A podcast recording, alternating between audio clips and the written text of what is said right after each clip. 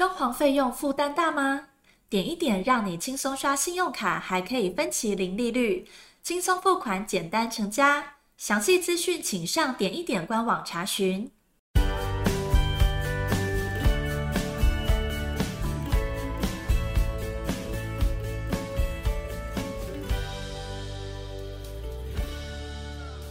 大家好，我是 Jordan，欢迎收听你家我家。前面我们提到，装潢纠纷大多是来自于沟通。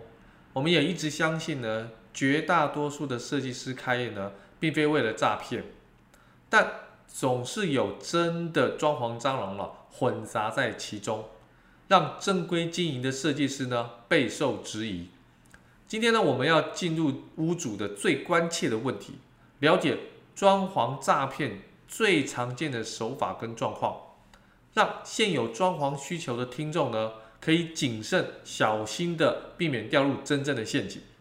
首先分享一则呢近几年发生的案例啊，这个案例的报道是在二零一九年的二月的下旬哈，是一名诈骗二十年涉嫌诈骗的上千人典型的装潢诈骗老手与中性妇人的装潢纠纷。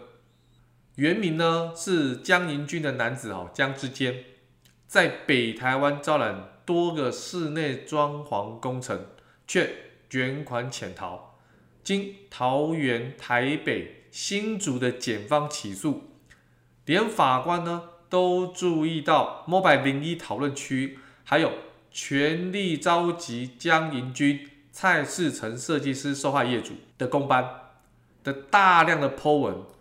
新竹地院呢，认定了江南犯案多次，却有诈财的意图，一诈欺罪判刑十月，犯罪所得五十九万五千元没收。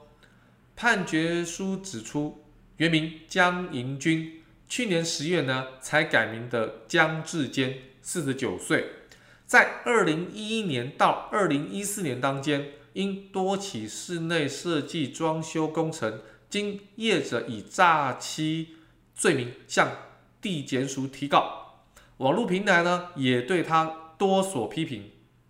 江南呢认为业主啊若知他的本名，就不会跟他签约，所以于是以假名许志远及非自己经营的正东室内设计名义，在五九一租屋网。装修部门的网络平台上招揽室内设计装修工程，新竹市中信富人房屋急需翻修，与江南接洽，签下工程合约，约定工程价为六十五万元，包含了拆除泥作、水电与木作工程等。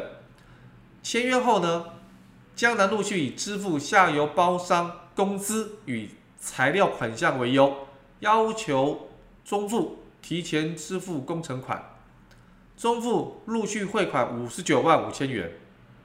事后江南拿到钱却未拿给包商与厂商，以至于水电、泥作等包商拒绝继续进场施作，工程进度呢完全停摆。中富呢数次的催促，江南呢均置之不理。中富才知受骗，江南在庭讯的时候呢，矢口否认诈欺，声称中富一直追加工程及临时修改工程，他还一直帮啊中富垫钱，造成亏损很多，才没有办法完成。然而哦，法官调查发现哦，工程并无大幅变更追加的情况，中富已经付了九成的工程款，工程进度呢却远低于九成。因此不采信江男的说辞。法官发现，二零一一到二零一二年间，有多起的案件与本案相类似，皆由江南承揽的装潢工程，要求业主提前支付工程款，事后却拖延长期未进场施工，遭桃园检方的起诉。但院方认为这是民事纠纷，而判无罪。二零一四年间呢，江南又以蔡世成假名，谎称是田园室内设计工程室内装潢设计师，对外承揽多起装修业务，要以同样的手法拿钱不进场施工，遭业主及多名厂商提告，遭台北检方起诉。事后，网络平台 Mobile 零一居家讨论区啊，还有全力召集江银军、蔡世成设计师画业主工班剖文，根据自救会成员提供资料，此人呢已经行骗二十年以上，钻法律漏洞。受害者上千人啊！法官认为，如果被害人知道江南的本名与评价，根本不可能会跟他签约，甚至对于水电厂商，因未告知自己真名，导致对方求偿无门，再再证明他没有意履约，主观上确实具备诈欺取财的意图，因此一。诈欺取财罪判刑十月，犯罪所得五十九万五千元没收。跟各位提醒江南的手法哈，除了本案哦，我们在整理的论坛上，受害者归纳江姓男子诈骗的手法如下：一、假名行骗，江南呢已知在网络上臭名远播啊，利用改名、假名与五九一的刊登的广告继续行骗。二低价承包，受害者表示，江南承接装潢的费用都不会太高，利用屋主哦预算不足或贪便宜的心态。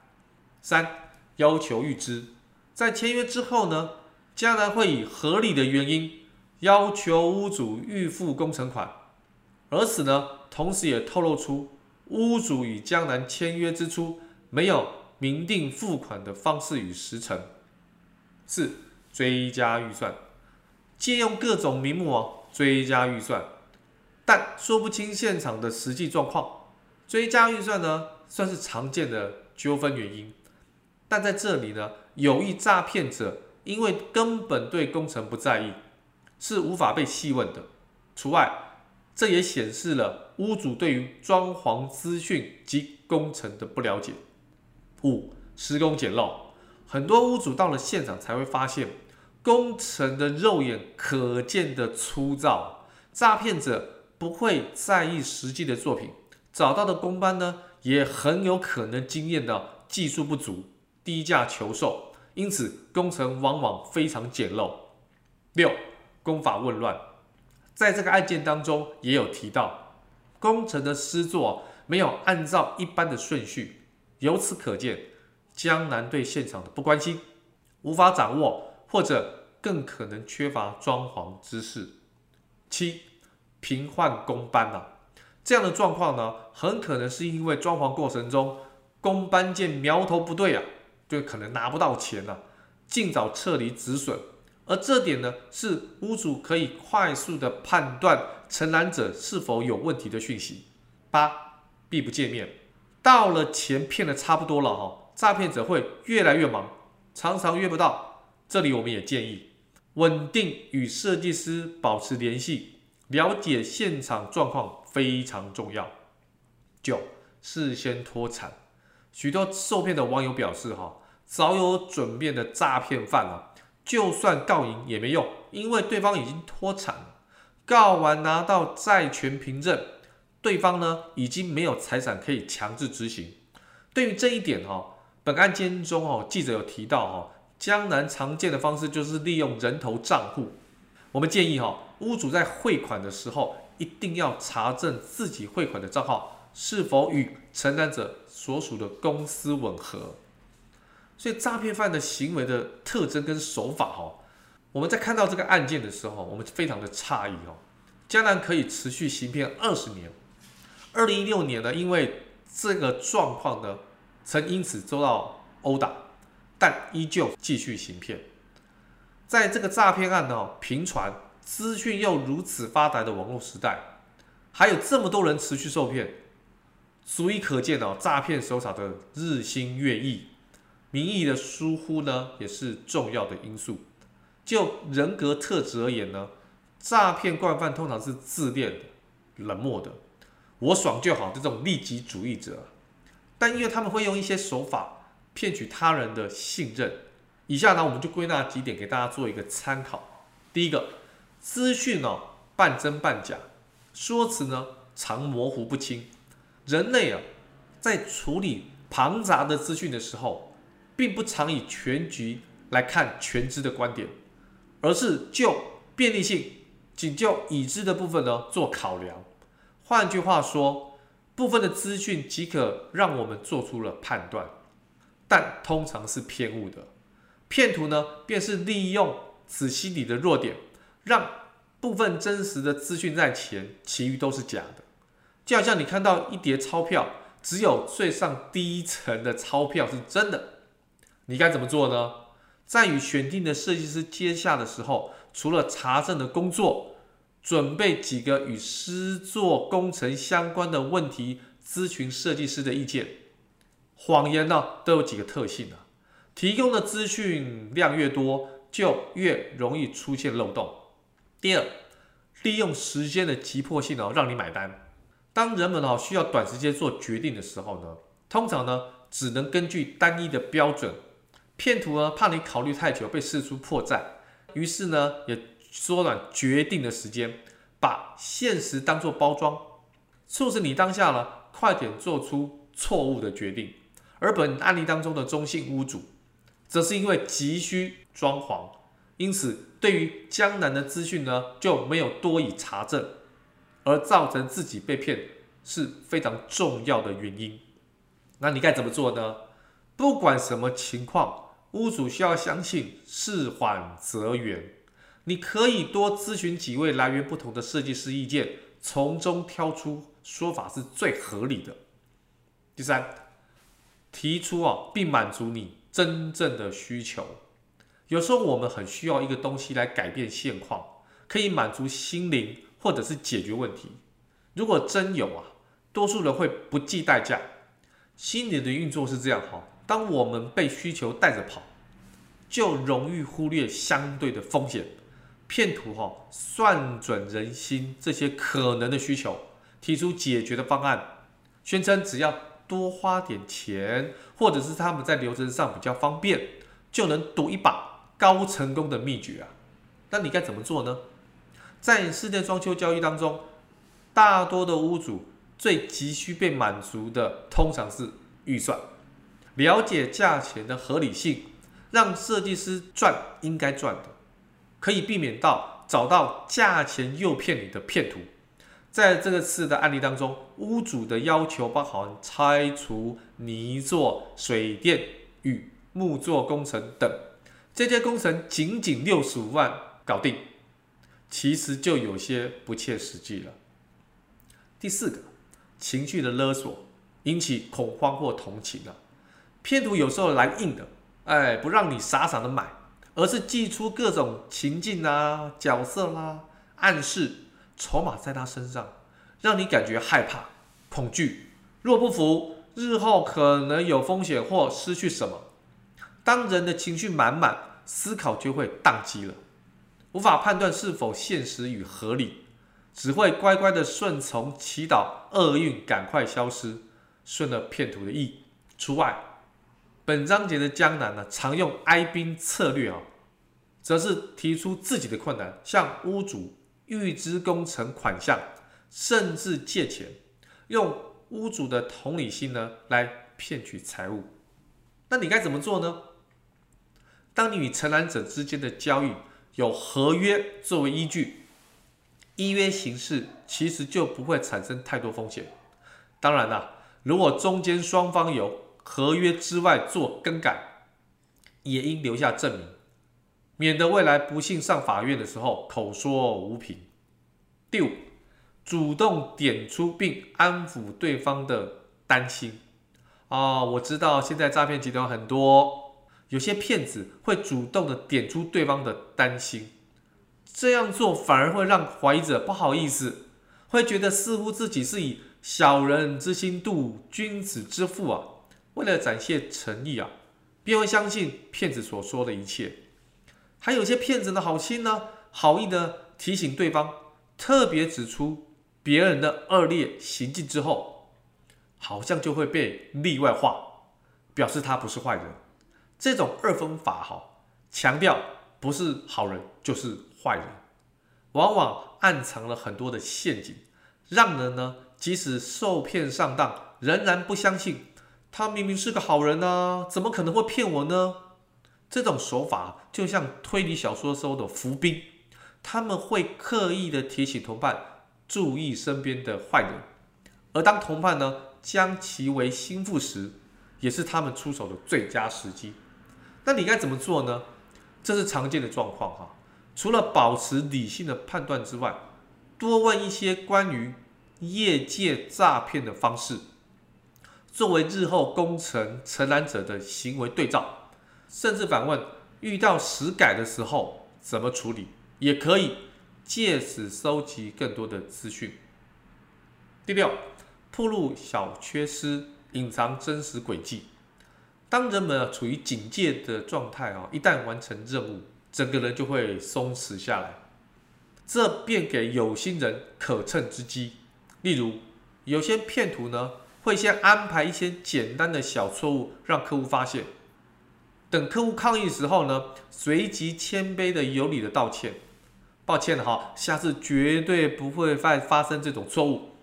通常对方愿意承认自己的错误，我们多半会产生优越感，认为自己严厉过人哦，明察秋毫哦，才没有那么好骗哦。事实上，当内心觉得高人一等的时候，就要特别小心了，很容易因为警戒心的松弛而出现了被骗的漏洞。那你该怎么做呢？不管对方的道歉有多诚恳，疏失就是疏失啊，你应该理性的面对每次的疏漏。很多受骗者的特质之一呢，就是觉得自己没有那么好骗啊。当你落入这种哈迷之自信的时候，才是骗徒最容易敲诈你的时候，比起让屋主自己发现错误，更好的设计师会主动的揭露状况及合情合理的解决对策。第七，信守小约定，骗取更大利益。很多骗子哦都晓得信守小约定，骗取大利益的诈骗心理。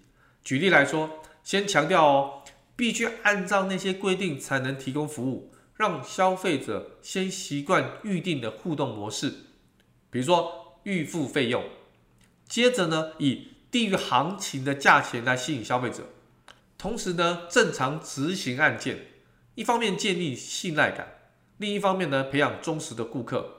等到水到渠成、大鱼上钩，用特殊的假状况来要求付出更多的费用，例如追加预算。骗徒呢就会消失得无影无踪啊。那你该怎么做呢？在案件完成之前呢，要保持理性跟稳定性。要记住，在未结案之前呢，甲乙双方的感情与信赖都是未定数。唯有依约完成服务，才能真正取得你的基本信任。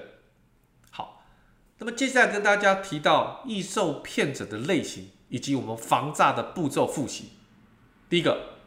查证公司的资讯，寻找装修公司时，上内政部的营建署全国建筑管理资讯系统入口网的室内装修业登记查询，与室内装修专业技术人员查询这两个入口作为查询。若为个人工作室，请登门拜访，并与向周遭的邻居询问营业的状况。确认该工作室确实有在营业，避免误信容易造假的名片与网站。二、留下白纸黑字。洽谈时呢，若是对方说的天花乱坠、各种挂保证，屋主就要提高警觉了。最好将你每项需求呢留下白纸黑字作为依据，而其中呢必不可少的是详细的报价单、正式的合约书。除外，我特别提醒大家。在报价单的部分，在我们之前的节目当中有九大装潢陷阱，你一定要知道。提到报价单做手脚的方式，有装潢需求的业主呢，可以拿来复习。三、明定付款的方式，一般住宅翻修付款分为四期，第一期呢拆除，支付百分之三十；第二期呢水电完成八成后，支付百分之三十；第三期呢木工完成后。支付百分之三十，第四期呢，交屋验收后支付尾款百分之十。四、经常的勘察工地。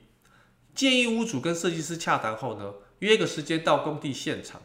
第一个确认接洽者是否就是本工地的负责人，再来细问工地的状况，来确认啊设计师对于该工程的了解，以作为啊是否能信任该设计师的依据之一。没有傻子就没有骗子，就算骗子呢做足了准备，你多一点防范的心理都可以破解手法。希望你家我家的听众们呢，不管是现在或是未来，都能谨记前人的教训，并把握辨识诈骗的要点，拥有一个美好的装修过程与结果。